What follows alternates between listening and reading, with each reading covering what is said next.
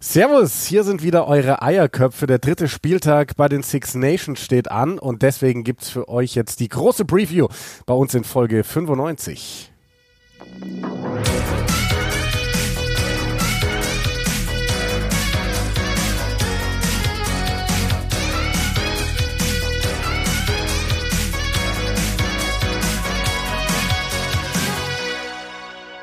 Ja, ihr habt euch vielleicht schon gedacht, ungewohnt, ungewohnt. Normalerweise hört man doch beide Eierköpfe am Anfang, Simon und Jan. Heute habe ich es allein gemacht, das Intro.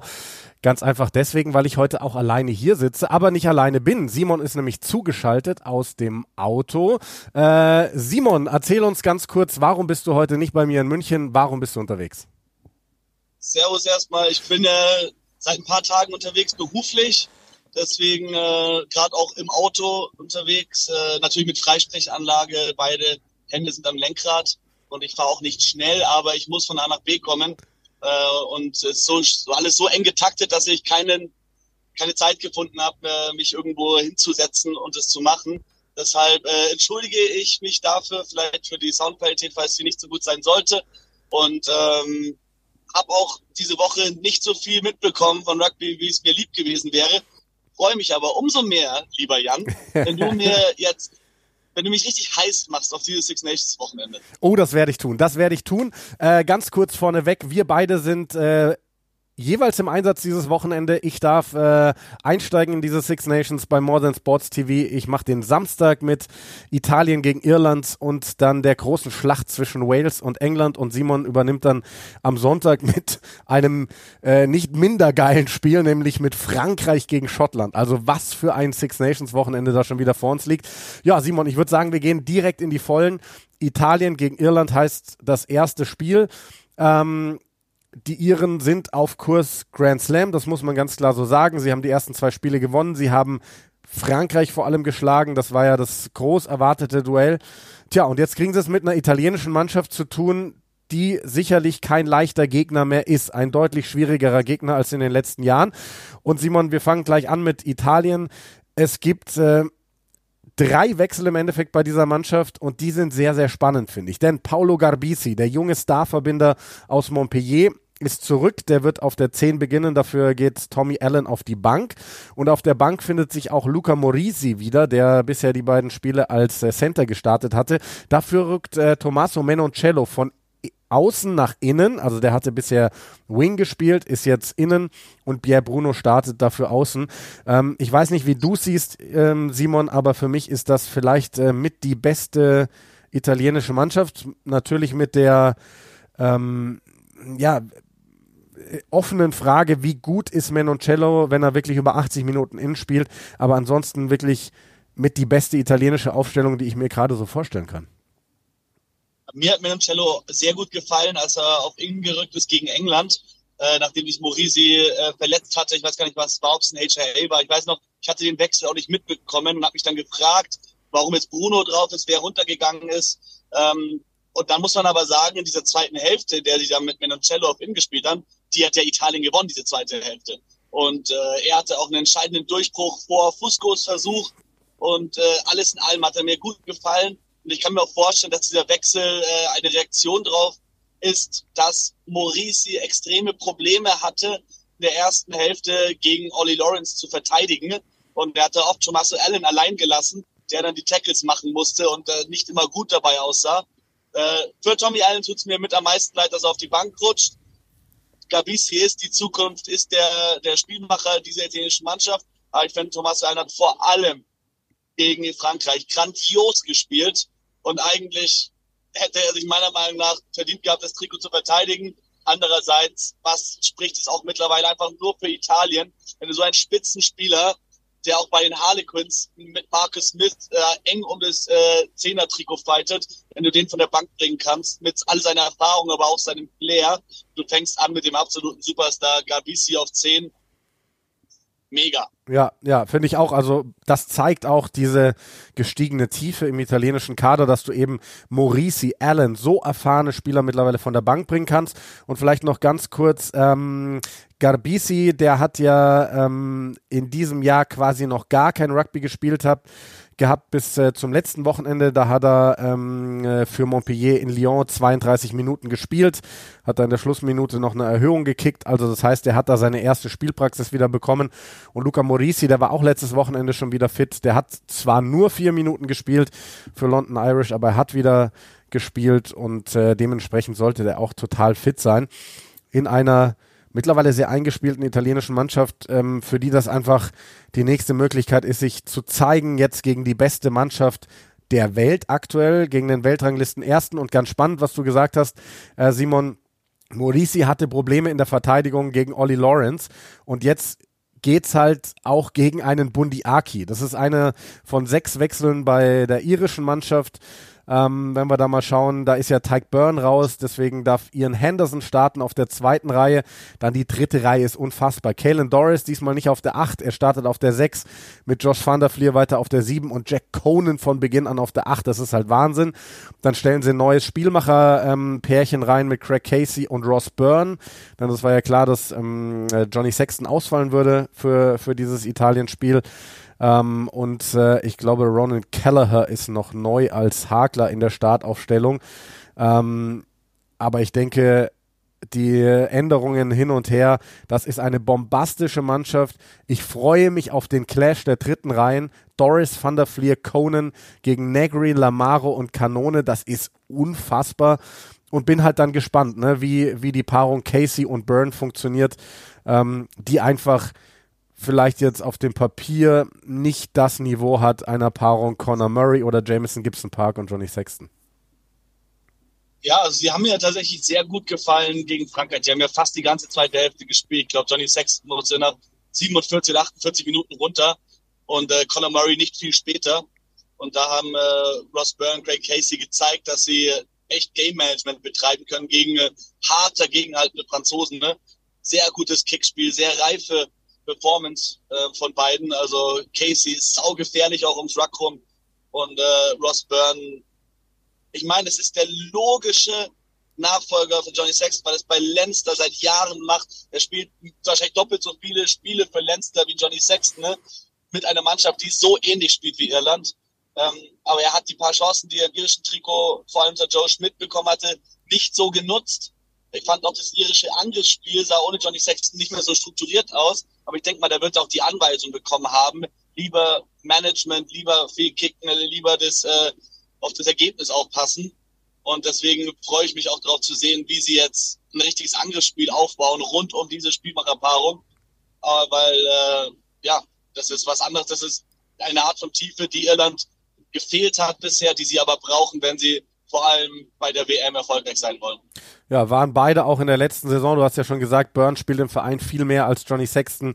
Casey und Byrne waren im äh, Dream Team der letzten Saison im United Rugby Championship, also quasi im, im Team der Saison. Ähm, und ähm, finde es spannend, diesen Zweikampf quasi hinter John, Johnny Sexton.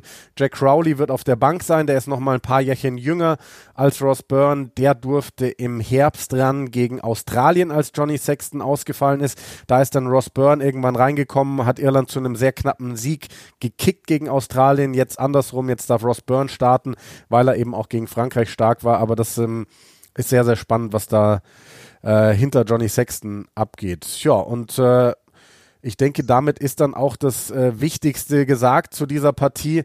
Ähm, Simon, vielleicht, das haben wir ja die letzten Wochen immer gemacht, äh, Fantasy, hast du da jemanden im Kopf dieses Wochenende, den du bei beiden Mannschaften unbedingt aufstellen würdest in deinem Fantasy-Team? Fantasy also ich habe letztes Wochenende beim letzten Spieltag den Fehler gemacht und Capurzo rausgenommen, weil ich dachte, ich nehme Ramos rein, weil der für Frankreich kickt und deshalb vielleicht mehr Punkte macht. Aber dieser Capurzo macht einfach so viele Meter und das ist äh, bei der aktuellen Punkteverteilung so viel wert, dass ich einfach sage, Capurzo muss in die Back Three. Und bei, ich weiß, ihr habt ihr deinen gerade weggenommen. und bei Irland äh, denke ich, da, so wie sie spielen und in der Vergangenheit auch die Spiele gegen Italien gelaufen sind, dass du den Achter drin haben musst. Auch wenn es jetzt nicht Kane Doris ist, dann ist es Jack Conan. Der wird heiß sein, weil der will starten. Der kam zuletzt von der Bank. Der wird den Ball aus dem, aus dem äh, Scrum raustragen. Der wird viele Ballverträge haben. Der wird heiß auf der Suche sein. Dem werden sie auch den einen oder anderen schenken wollen, weil der in der Mannschaft auch sehr beliebt ist. Und deswegen wäre für mich Jack Conan ein Mann, den man im Team haben muss. Ja, also tatsächlich zwei, die ich auch definitiv auf dem Schirm habe. Bei Irland würde ich noch Mac Hansen in den Raum werfen, der Außen, ähm, der für mich bisher ja, solide Six Nations spielt, noch keine großartigen. Das ist natürlich schwierig zu sagen bei einer Mannschaft, die jetzt zweimal gewonnen hat, aber ich glaube, das könnte ein Spiel für McHanson auf Außen werden. Und bei Italien, gut, ich hätte jetzt vielleicht sowieso nicht äh, Capuozzo genannt, weil den nenne ich immer und der ist für mich tatsächlich einfach absolut gesetzt in meinem, in meinem Team, in meinem ähm, äh, äh, Fantasy-Team. Ich würde da auch vielleicht wieder auf, auf eine erste Reihe gehen, vielleicht sogar auf den, auf den Hagler Giacomo Nicotera, der mich bisher sehr, sehr überzeugt hat im Turnier, oder Fischetti, ja. Ferrari, über die wir auch schon gesprochen haben. Ich glaube, das sind Jungs, die können dir Punkte liefern. Das, das wäre in diesem Spiel so mein Tipp. Jo, dann. So ist es. Es gibt ja ein paar ja. Italiener, die auch, die auch günstig sind und trotzdem viele Punkte machen. Muss man einfach mal schauen, äh, was sich da lohnt, wie die bisher performt haben. Ähm, ich habe noch zwei Fragen. Äh, ja. Erst weißt du, was wie es Michele Lamaro geht? Der musste ja gegen England runter, hatte was im, im hinteren Oberschenkel. Das muss man auf jeden Fall im Auge haben, äh, ob der da, wie fit der wirklich ist, ob der da durchspielen kann. Und wer sitzt als äh, Ersatz neun auf der Bank bei Irland? Ersatz neun bei Irland ist Conor Murray. Also die, die Bank von Irland strotzt nur so vor Erfahrung. Du hast Peter O'Mahony für die dritte Reihe, du hast Conor Murray für, für die neun, du hast Stuart McCloskey, der bisher gestartet war, für die Hintermannschaft drauf. Über einen Dave Kilcorn brauchen wir nicht zu sprechen. Also ist es sehr, sehr erfahren, was da sitzt. Genau, und ja, dann, äh, dann, dann glaube ich, dass Craig Casey viele Minuten bekommen wird. Ja. Bei Conor Murray, da weiß Andy Farrell, was er von ihm bekommt. Und dann wäre Craig Casey tatsächlich auch ein Spieler, der, der wertvoll sein könnte im Fantasy. Absolut. Ich glaube, du, wir haben jetzt nur Spieler genannt, die ich eh schon in mein Fantasy-Team gestellt habe. ähm, Sorry. und äh, Michele Lamaro, nee, tatsächlich nichts Aktuelles gelesen, wie es ihm geht. Ähm, aber hast du recht, muss man beobachten. Ähm, es hat auf jeden Fall keiner aus dieser irischen Mannschaft am letzten Wochenende im Verein gespielt. Also jetzt zumindest mal von denen, die die in Italien äh, unterwegs sind, die, die im Ausland sind, haben teilweise ein paar Minuten gekriegt. Der einzige, der für einen italienischen Club gespielt hat, war Giovanni Pettinelli, dritte Reihe, der von der Bank kommen wird. Der hat sogar sehr viel gespielt, ähm, ist dann vielleicht ähm, aber sogar ein positives Zeichen Richtung Lamaro, denn Pettinello, Pettinelli wäre ja im Endeffekt der Ersatz von der Bank, wenn auf der dritten Reihe wieder was wäre. Und ich denke, das hätten die Italiener vielleicht anders gemanagt, wenn sie gesagt hätten, das ist sehr, sehr eng bei Lamaro, dann hätte Pettinelli sicherlich im Club ähm, nicht ist, so viel gespielt. Ja, ist Soliani auch wieder auf der Bank? Weil nee. der kam ja für äh, Lamaro. Nee, ähm, sie, sie sind diesmal beim klassischen 5-3-Split, ähm, also haben ja Kizzi für die zweite Reihe, er kann auch dritte Reihe spielen und Pettinelli für die dritte und dann haben sie mit Fusco, Morisi und Allen drei Jungs für die Hintermannschaft drauf. Sauber. Ja, ja. Genau. So, dann nächstes Spiel. Wales gegen England. Und das fand ich schon sehr, sehr, also erstmal vielleicht einleitend, ähm, das ist ja für beide Nationen mit das Größte, was es gibt. Also das sind immer absolute Schlachten, das ist eine unfassbare Rivalität. Ähm, jetzt dieses Jahr nochmal besonders, weil Warren Gatland zurück ist bei Wales, weil Steve Borthwick neu ist bei England. Beide Teams komplett unzufrieden oder Nationen komplett unzufrieden waren im Hinblick auf die WM und die und die Trainer gewechselt haben. Jetzt ähm, ja irgendwie beide sehr durchwachsen ins Turnier reingestartet sind und dementsprechend ist da nochmal ordentlich Dampf drin in dieser Partie. Bei Wales hatte ich ja nach dem zweiten Spieltag gesagt, ich mache mir um die Zukunft dieser Nation keine so großen Sorgen mehr, weil für mich da die an den richtigen Schrauben gedreht worden ist, weil die weil viele junge Spieler reingeworfen worden sind, für mich auf den richtigen Positionen. Und ähm, jetzt wird die Mannschaft extrem umgestellt. Ich weiß gar nicht, was ich davon halten soll. Ähm, fangen wir mal an. Alan Wynne Jones wird wieder starten auf der zweiten Reihe. Neben Adam Beard eingespieltes Duo, aber Alan Wynne Jones 37 Jahre alt. Auf der dritten Reihe darf äh, Christ oder Christ, weiß ich gar nicht, Chunzer wieder spielen auf der 6. Dann kommen aber Tipperick und Falletau zurück von Anfang an. Das heißt wirklich, die alten Haudegen, wo wir gesagt haben, die sollten langsam aber sicher mal abgelöst werden. Komplett neue Paarung auf äh, Spielmacher. Thomas und Owen Williams. Owen Williams, das ist vielleicht der größte Call. Vier Caps erst mit 30 Jahren für Wales startet und Dan Bigger sitzt nur auf der Bank. Und dann hast du in der Hintermannschaft Louis Rezemet zurück nach ähm, Verletzungspause, spielst mit zwei 20-jährigen Innen, mit Joe Hawkins und Mason Grady, der sein Debüt gibt, und hast dann mit Lee Halfpenny wieder, sag ich mal, einen alten Haudegen zurück auf der Schlussposition. Nick, Nick, Tompkins sitzt auf der Bank, da sitzen dann David Jenkins, Tommy Raffel, ähm, die zuletzt von Anfang an ran durften. Irgendwo ist es auf manchen Positionen eine, eine Umkehr dessen, was wir gesehen haben. Das heißt wieder die Rückkehr zu den alten Erfahrenen, auf anderen Positionen wiederum, gerade in der Hintermannschaft, Hawkins, Grady, ähm, ist auf einmal ganz, ganz frischer Wind drin. Was hältst du von dieser Aufstellung, Simon? Kannst du mir noch die Bank sagen, bitte? Ja, Bank äh, wäre einmal Bradley Roberts als äh, Hakler, Carey und äh, Lewis für die erste Reihe, dann David Jenkins, Tommy Raphael, Kieran Hardy als Neuner, Dan Bigger und Nick Tompkins. Oh, ist der, ist der morgen verletzt oder der, der zuletzt ja, gespielt hat? Werde ich äh, versuchen zu rauszufinden. Ich werde jetzt gleich in die tiefe Vorbereitung gehen. Ähm, ich ja. glaube, dass sie ihn tatsächlich rausgenommen haben. Aus krass. Also, also, das, also auf der dritten Reihe und also im Sturm finde ich es am schwierigsten tatsächlich, weil ich die hat mir viel besser gefallen im zweiten Spiel, vor allem in der ersten Hälfte gegen Schottland. Da hat die dritte Reihe, Tommy Raphael, Jack Morgan, äh, Chris Schunzer, die haben da richtig Druck gemacht. Die haben äh, den Schotten das Spiel echt schwer gemacht in der ersten Hälfte. Und äh, für mich waren das mit die besten Spieler auf dem Platz. Wenn ich kann ich nicht verstehen, warum man die rausnimmt. Ich weiß nicht, ob Warren Gatland einfach jetzt wild verschiedene Sachen probiert. Boah, es kann natürlich in beide Richtungen gehen. Äh, das sind, da sind Spieler dabei, von denen wir nicht viel wissen. Brady auf 13. Boah, bin ich gespannt. Äh, Owen Williams freut mich sehr für ihn. Der ist ja, ich weiß gar nicht, wie alt er mittlerweile ist, aber der ist ja auch schon ewig dabei. Hat ganz lange in der Premiership gespielt. Ähm, auch zuletzt bei Worcester, bei den Worcester Warriors, die sich dann aufgelöst haben, ist zurück nach Wales. Und jetzt, sag mal, vor, ein, vor einem Jahr, der hätte zu dem gesagt, ey, du wirst hier äh, für Wales spielen bei den Six Nations gegen England. Ich glaube, der hat den Vogel gezeigt. Und für den finde ich es richtig schön, ist auch ein hervorragender Spieler. Äh, Dan Bigger rauszunehmen, kann ich nur als Experiment äh, einstufen, dass man eh weiß, was man für ihn bekommt und jetzt auch im Hinblick auf die WM ähm, Owen Williams die Chance gibt, wirklich zu zeigen, im größten Spiel bei den Six Nations, was er kann. Ja. Ja, äh, ansonsten, also ich, ich hätte wirklich gedacht, also ich dachte mir, dass er zurückgeht. Ich dachte mir, weil jetzt mit dem Streik und so, was du denkst, glaube ich, gleich nochmal erklären wirst, vielleicht ein bisschen für die Hörer, die sie ja. mitbekommen haben, ähm, dass, äh, dass, dass Warren Gatland auf eine erfahrene, eingespielte Mannschaft geht, weil sie eben die Vorbereitung äh, so schwer war. Dass er jetzt wirklich die Mannschaft, die Spieler nimmt, die schon viel zusammengespielt haben und die da einsetzt, die wissen, wie es ist, England zu schlagen. Aber stattdessen so eine Mannschaft mit was, es klingt ja nach zehn Wechseln oder so, hätte ich niemals gedacht. neun sind es, glaube ich, insgesamt, ja. Oh, oh.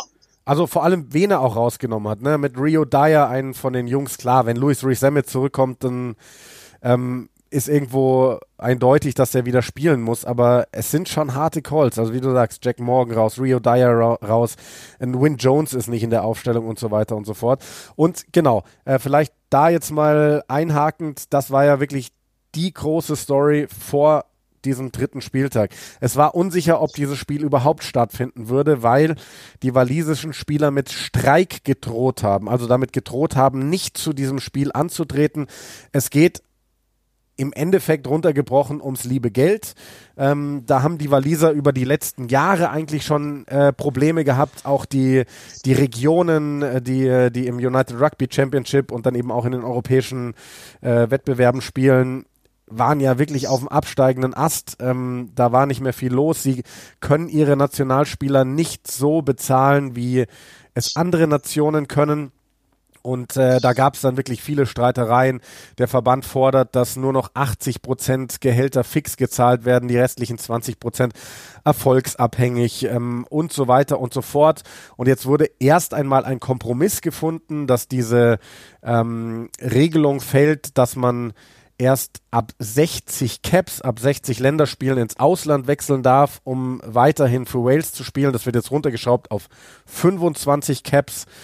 Ähm, und Simon, hilf mir, was, was war noch Teil des Kompromisses? Ähm ähm, die, die zwei anderen Sachen, um die es ging, äh, es war einmal, dass die Spieler nur garantiert 80 Prozent ihres ausgemachten Gehalts genau, bekommen haben. Genau. Äh, das war vom, vom Erfolg abhängig, was ich äh, überhaupt nicht ver verstehe tatsächlich, vor allem weil die walisischen Regionen in den letzten Jahren nicht wirklich performt haben, was aber auch am Funding liegt. Und das Zweite ist, dass sie jemanden von ihrer eigenen äh, WRPA, von der Welsh Rugby Players Association, wollen sie jemanden äh, bei der Welsh Rugby Union im Board sitzen haben. Selbst wenn die kein Stimmrecht haben, wollen sie jemanden am Tisch haben, einen Representative wollen sie, da weiß ich nicht, wie die ausgegangen sind, aber das waren die beiden anderen Forderungen. Genau.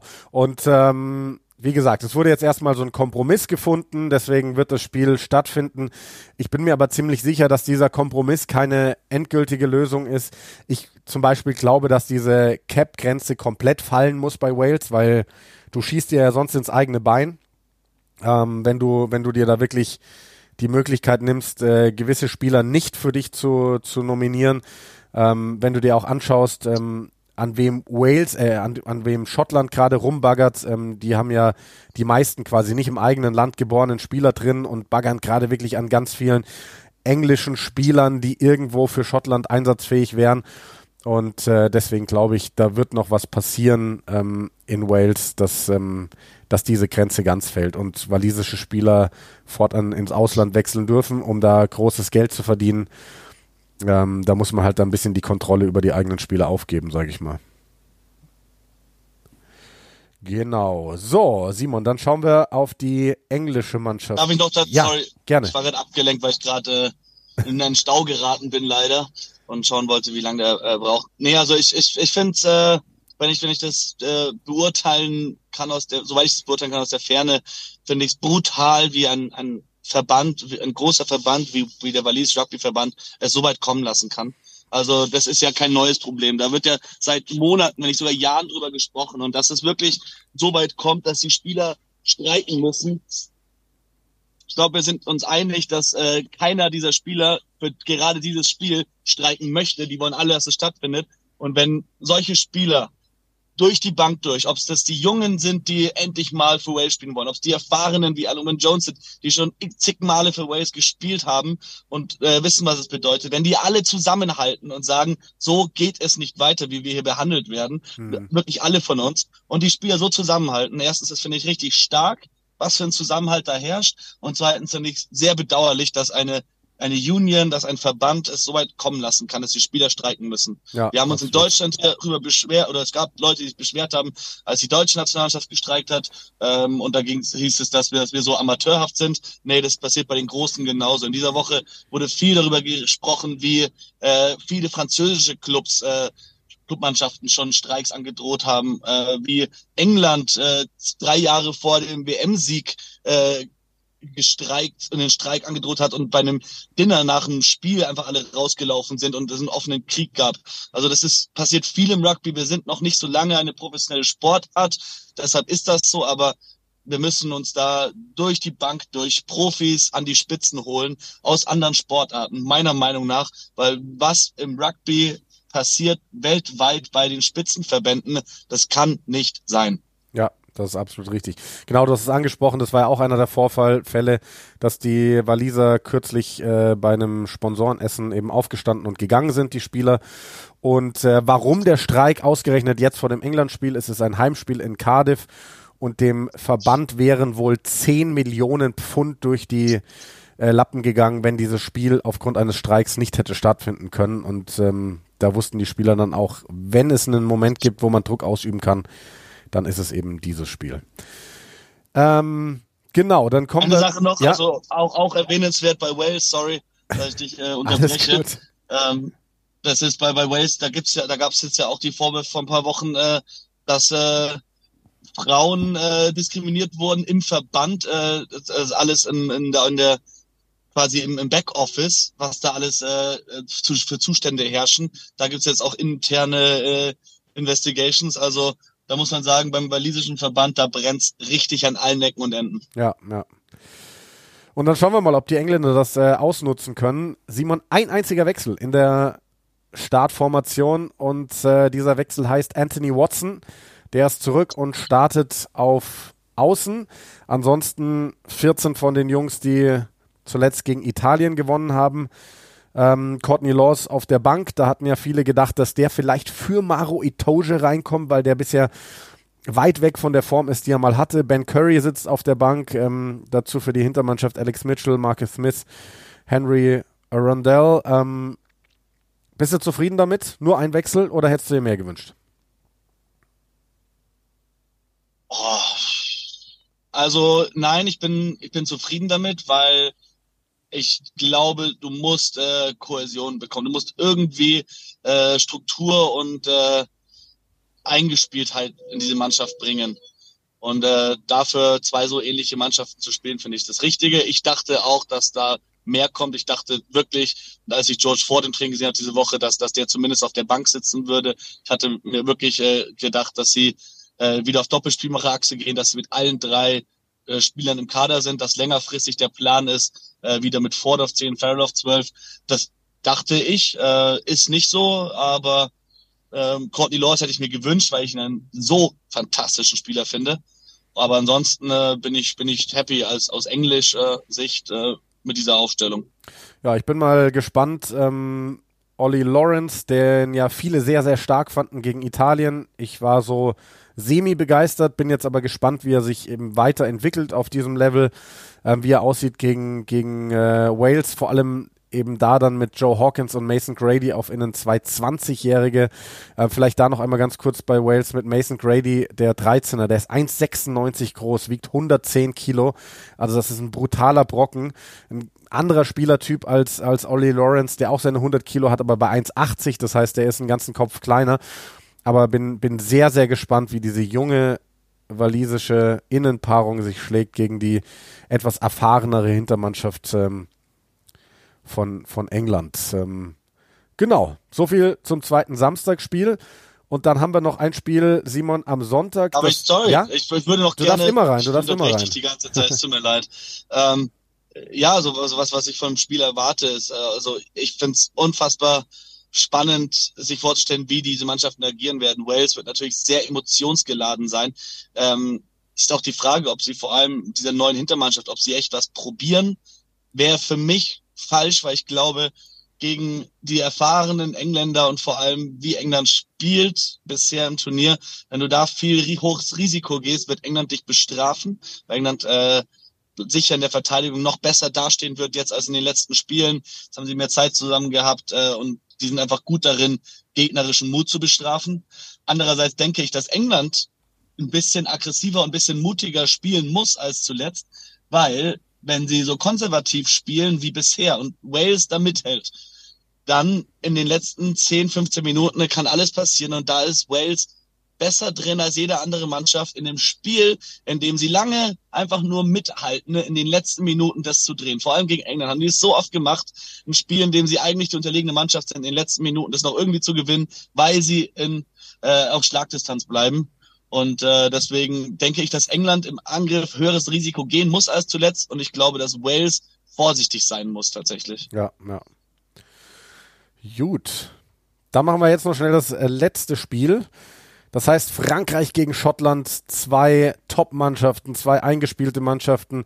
Frankreich, Thema eingespielt mit einer einzigen Veränderung. Vinny Antonio, der ja für mich äh, fehlerhaft keine rote Karte bekommen hat im letzten Spiel, ist dann doch noch im Nachgang gesperrt worden und dass es dann der Wechsel für ihn kommt, Mohamed Awas rein, ähm, ist für mich aber kein Qualitätsverlust, muss ich sagen. Awas ist Gedrängespezialist, ähm, hat jetzt vielleicht nicht ganz die Masse wie Winnie Antonio, aber ähm, ich glaube, diese Mannschaft äh, absolut top gegen eine schottische Mannschaft, da muss ich jetzt auch noch mal ganz kurz reinschauen, die einen ganz großen Rückkehrer dabei hat, nämlich Hamish Watson, der wird auf der sieben starten. Ähm, wow. Das, das, ist dann nämlich auch der einzige Wechsel bei den Schotten. Also das heißt wirklich zwei Mannschaften, die nur einmal wechseln. Watson rein, dafür Crosby wieder raus. Ähm, Schotten gehen auch auf einen äh, 6-2-Split auf der Bank, haben Sam Skinner mit dabei auf der Bank, haben Jack Dempsey dann mit für die dritte Reihe. Ähm, also das heißt, da kann man wirklich nur einen ganz großen Clash erwarten. Ne? Schottland ist bereit für die Schlacht von Paris. Also wirklich, das ist eine Aufstellung. Ganz ehrlich, so wünschst du es dir. Hamish Watson, der absolute Krieger, zurück in der Mannschaft mit einem 6-2-Split auf der Bank. Da gibt's richtig auf die Schnauze. Ich glaube, die Schotten sind bereit dafür. Ich glaube, Schottland war noch nie so selbstbewusst in ein Spiel gegen Frankreich gegangen.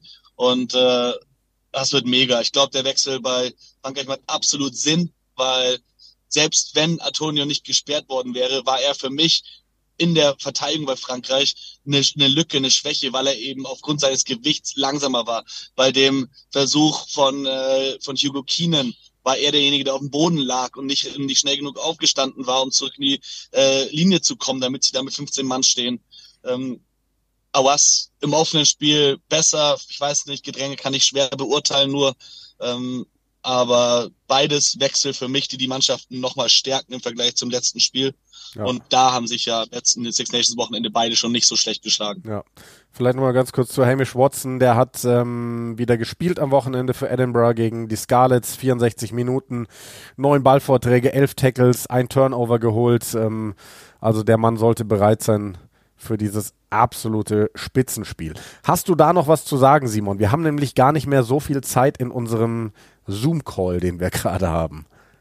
Na, das spare ich mir auch für den Kommentar. Sehr gut, sehr gut. Dann, wir haben beim letzten Spiel was vergessen. Wir brauchen noch Wales, England und jetzt Frankreich, Schottland. Tipps fürs Fantasy-Team. Äh, Wales, England. Wen würdest du da auswählen? Super Subs Courtney Laws von der Bank. Okay. Und bei Wales, ähm, oh, ganz schwer. Louis Rees Sammet, aber ich weiß nicht, ob man in seiner Back Three Platz für ihn finden wird, weil es ein hohes Risiko ist. Ja. Ja. Also ich finde bei Wales äh, weiterhin Chris Chunzer interessant, weil der auch nicht viele Punkte kostet und er eben zweite Reihe auf der dritten Reihe ist. Hattest du ja, also der dann quasi, also du setzt ihn als zweite Reihe ein beim Fantasy-Spiel. Er spielt aber auf der dritten Reihe. Und man könnte in meinen Augen einfach mal diesen Mason Grady ausprobieren. Diesen äh, Debütanten auf äh, Innen und bei England, tja, wen würde ich bei England nehmen? Ich, ich bin weiterhin bei Ollie Chessam. Der gefällt mir sehr, sehr gut auf der zweiten Reihe. Dementsprechend wäre der meine Wahl für die zweite Reihe bei England. Und dann haben wir noch Schottland gegen Frankreich. Da lege ich jetzt vielleicht mal vor. Ähm, bisher hat die dritte Reihe von Frankreich noch nicht so gepunktet, wie sie es gemacht hat im Turnierverlauf. Ich würde sagen, Oldrit oder Olivon werden dieses Wochenende besser performen, als sie es bisher getan haben. Und äh, bei Schottland, äh, klar, es wäre Hamish Watson naheliegend. Ich würde aber, glaube ich, mit Sione Tuipolotto gehen, weil der mir im Turnierverlauf sehr, sehr gut gefallen hat. Simon, du. Ja, ich nehme den naheliegenden. Ich nehme Hamish Watson. äh, wenn, wenn Schottland äh, eine Chance haben möchte, dann muss Hamish Watson ein bombastisches Spiel machen. Da bin ich guter Dinge, äh, dass der das auch, auch abrufen kann und dann äh, wird der auch gut punkten. Auf der anderen Seite bei Frankreich, Damien Penault ist eine Waffe. Der macht immer so viele Meter. Ich freue mich auch, ich weiß nicht, ob Pinot und äh, Van der Merwe auf gegenüberliegenden Wings stehen werden. Äh, in den vergangenen, also in den letzten Spielen war es so, dass Pinot äh, rechts gespielt hat und Van der Merwe links, also würden sie aufeinandertreffen. Was ist das für ein monumentaler Clash, bitte, da freue ich ja. mich drauf. Also von den Rückennummern her, ja, sehen wir die beiden gegeneinander, warten wir mal ab, wie es dann im im Spiel aussehen wird. Aber das wird. Ist Villiers auf der Bank zurück bei Frankreich? Nein, kein Villiers in der Aufstellung. Oder warte, ich schaue nochmal, um sicher zu sein. Nee, also die, die gehen auch mit einem 6-2-Split, haben Kurlu oder wie auch immer man ihn ausspricht und Jalibert mit dabei für die Hintermannschaft. Ansonsten ähm, sechs Stürmer bei den Franzosen. Also noch kein Villiers. Dumortier spielt weiter in der Startformation. Gut, äh, Simon, dann äh, würde ich sagen, geil, dass wir es hingekriegt haben, obwohl du unterwegs bist. Ähm, unsere Preview doch über eine halbe Stunde lang und Anfang nächster Woche melden wir zwei uns dann wieder mit unserem Rückblick auf den dritten Spieltag und ähm, ja, ich wünsche dir weiterhin eine gute Autofahrt. Danke und dir.